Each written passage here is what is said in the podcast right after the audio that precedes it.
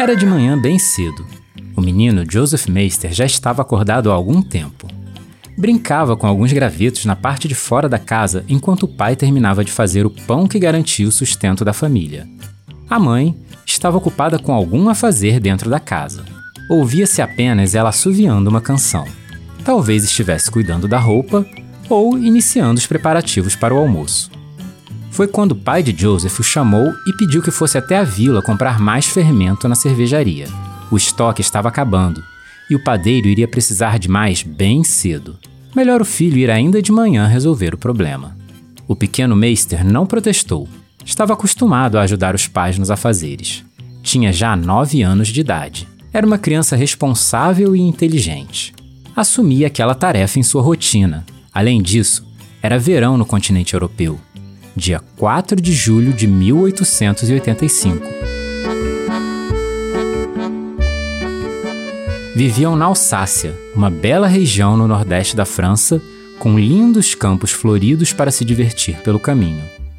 Joseph Meister pegou o dinheiro com o pai, despediu-se da mãe com um beijo e seguiu em direção à vila. Foi pela estrada cantarolando.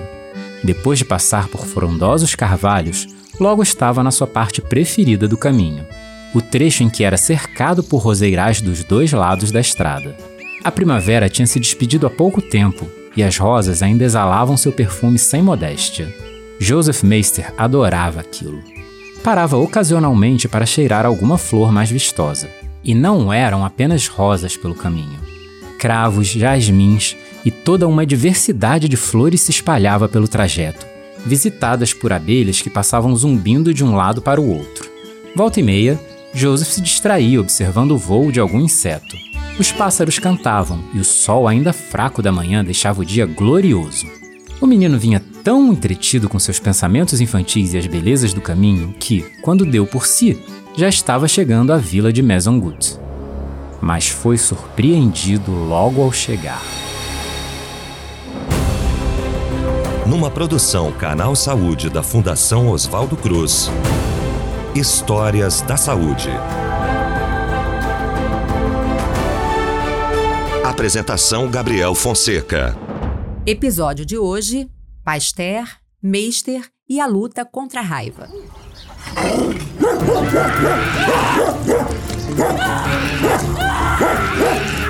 Um cão disparou na direção de Joseph Meister, latindo furiosamente. Era possível ver a morte nos olhos do animal. Quem presenciava a cena gritou para que o menino fugisse. Joseph começou a correr em direção ao muro de uma casa. Os gritos na rua não causavam qualquer efeito no bicho que seguia em disparada atrás da criança. Mas foi em vão. O cão raivoso alcançou Joseph antes que ele chegasse ao muro para tentar escapar. Joseph ainda tentou se defender. Em vão. Era um cão de caça enorme. Foram uma, duas, três, quatro, quatorze mordidas. E não porque tinha demorado a chegar algum tipo de ajuda, mas tamanha era a fúria do animal. Um serralheiro chegou correndo para tirá-lo de cima do menino que chorava ensanguentado. Com uma barra de ferro, conseguiu deter o ataque do bicho. Na sequência, o dono do animal apareceu e puxou o cão pelo pescoço. Também foi mordido. Por sorte, a roupa o protegeu do ferimento no ataque. O cão só pode estar raivoso, lamentou o dono do animal. Não há outra explicação. Ainda assim, tentou levá-lo a um veterinário para um diagnóstico conclusivo. No caminho, o cachorro antes dócil, que era até conhecido do menino Meister, voltou a atacar pessoas. Quando a polícia chegou, não restou dúvida. O cão foi abatido proprietário ainda seguiu viagem e, na autópsia, o diagnóstico de hidrofobia foi confirmado. A raiva era uma doença fatal para animais e para humanos. A família de Joseph Meister se desesperou quando soube do ocorrido. O diagnóstico de raiva para o cachorro era inegável e a chance do menino ter contraído a terrível e fatal doença era enorme. O pai e a mãe de Joseph já tinham ficado preocupados com a demora do filho e mandado alguém buscá-lo pelo caminho. A criança tinha ficado gravemente ferida com mordeduras nos braços e nas pernas, mas o que mais assustava era o prognóstico em relação à doença. Não havia cura. Meister estava condenado.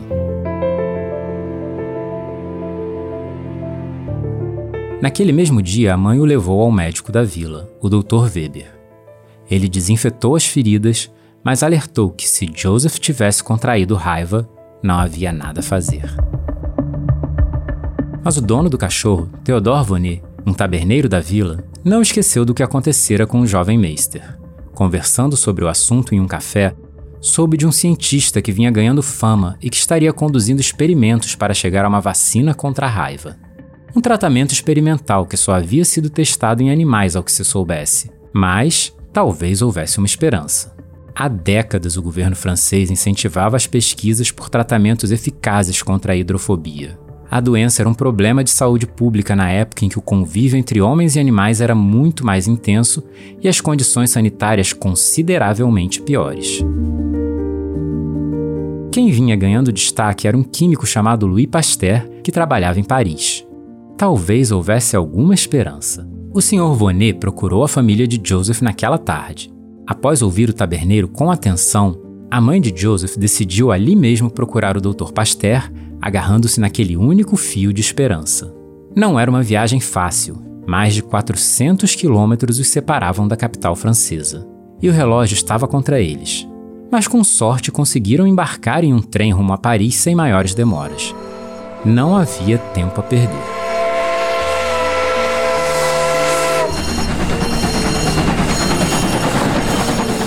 A mãe de Joseph, Marie Angelique, e o menino foram acompanhados pelo dono do cachorro, que fazia questão de ajudar em tudo que fosse possível. O pai da criança ficou na vila para cuidar dos negócios da família. Aquele dia de viagem parecia durar meses. A agonia de Marie Angelique crescia com o passar das horas. Joseph não tinha sintomas além das dores causadas pelo ataque, mas tudo era questão de tempo. Finalmente desembarcaram em Paris. Exaustos, mas sem tempo a perder, saíram no encalço de Pasteur. Mas como encontrar um cientista em uma das maiores cidades do mundo? Talvez um hospital fosse o lugar mais apropriado para começar a busca. E para o hospital rumaram. Após alguns minutos de espera, foram conversar com um médico. Explicaram o que tinha acontecido e contaram que procuravam o químico Louis Pasteur em busca de uma esperança para o jovem Meister. Mas qual não foi a surpresa deles ao ouvirem do doutor que o Sr. Pasteur não tinha credibilidade nenhuma e que o hospital poderia oferecer tratamento muito melhor à criança. O médico chamou o cientista de charlatão. Mas a mãe de Joseph tinha viajado mais de 400 quilômetros com um objetivo em mente: encontrar Louis Pasteur. E não iria desistir no primeiro obstáculo que aparecesse. Agradeceu e partiu em sua jornada que aqueles viajantes ainda não sabiam é que o mundo da ciência também é feito de conflitos e controvérsias, e o químico Louis Pasteur colecionava desafetos pela cidade-luz, especialmente no campo da medicina. Ora, onde já se viu um químico querendo dar pitacos no terreno dos médicos?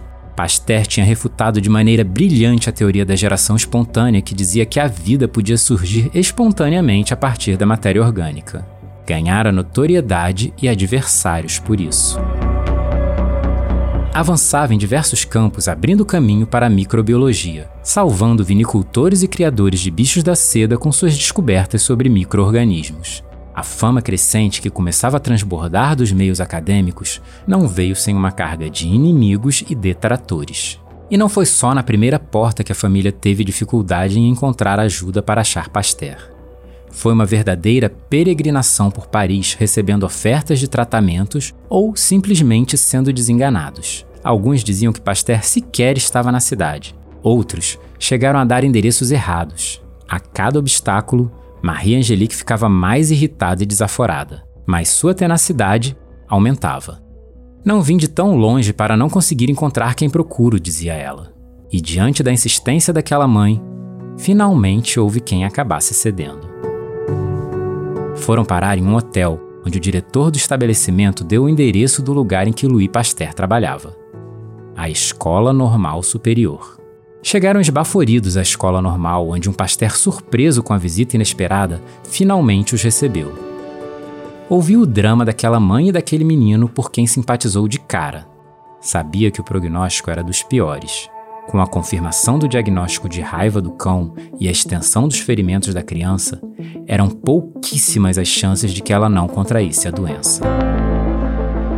Vinha testando há anos um método de vacinação contra a raiva em cães e tinha tido sucesso. Sua atenção estava voltada para a hidrofobia desde 1880, mas nunca tinha feito nenhuma experiência em humanos. E testar em uma criança não lhe parecia o melhor começo.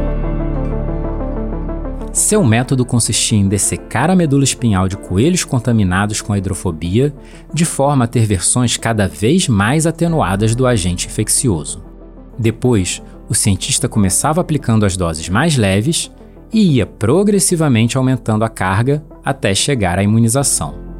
Chamava o método de vacina, em homenagem à vacina descoberta por Edward Jenner cerca de um século antes. Sua ideia era imunizar cães antes que eles contraíssem o microorganismo causador da doença, mas já havia feito testes com animais pouco depois de terem sofrido um ataque e tinha sido bem sucedido. Se comoveu com a história de Joseph Meister contada em meio a lágrimas pela mãe dele, Marie Angelique. Os olhos do próprio Pasteur chegaram a marejar por trás dos óculos, pensando no destino daquela criança. Mas era uma ação arriscada.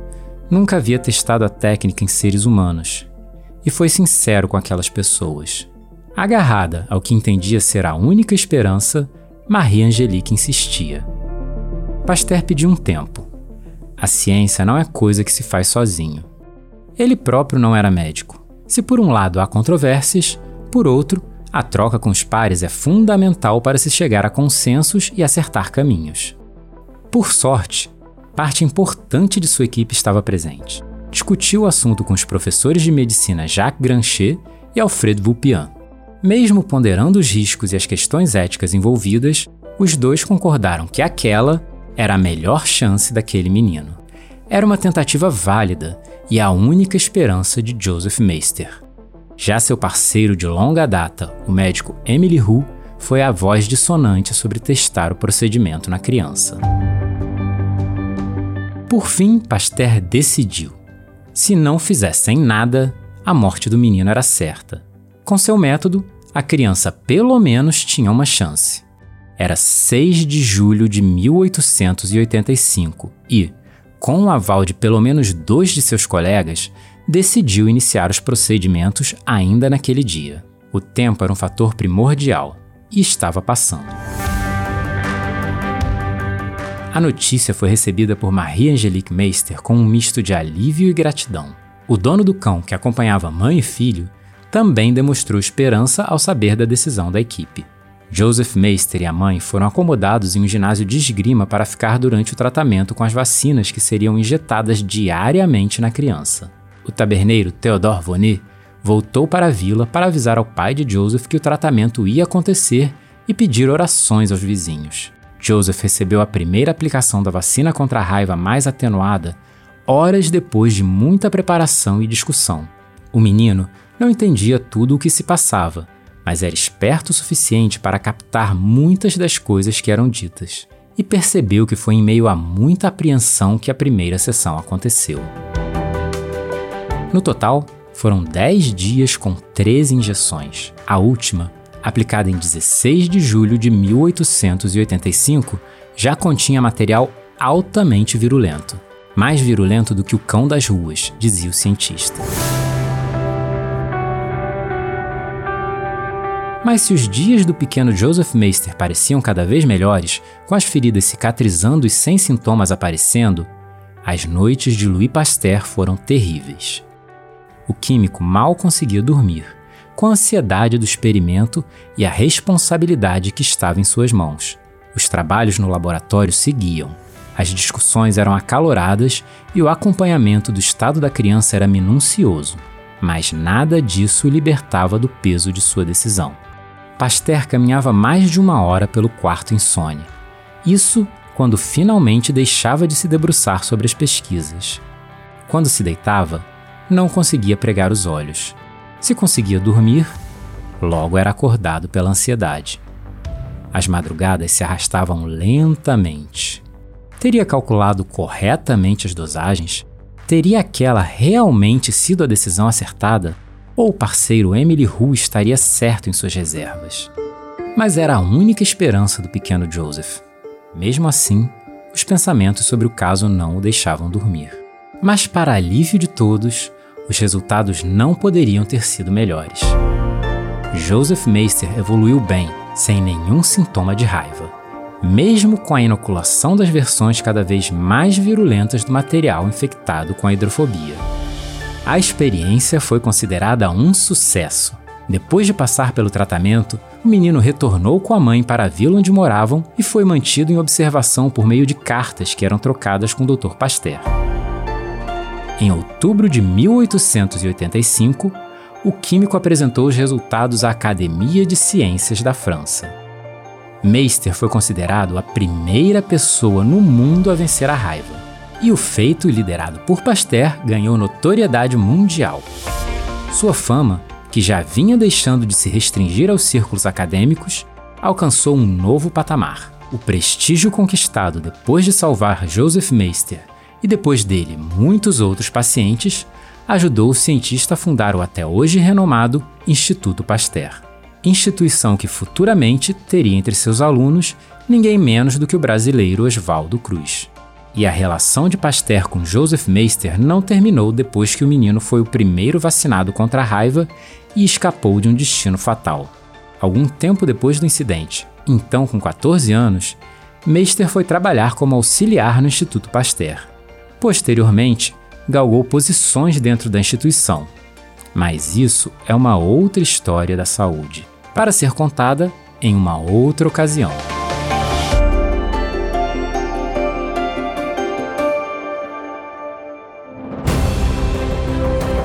Eu sou Gabriel Fonseca e esse é o Histórias da Saúde, uma produção do canal Saúde da Fiocruz. Você ouviu o episódio Pasteur, Meister e a luta contra a raiva a história narrada é uma livre adaptação ficcional inspirada por fatos históricos. Roteiro e apresentação, produção e pesquisa, Gabriel Fonseca. Direção de gravação, edição e finalização, Marcelo Louro. Arte, Marcelo Viana. Locução, Sérgio Gianotti e Ana Cristina Figueira. Coordenação Canal Saúde Podcasts, Gustavo Áudio.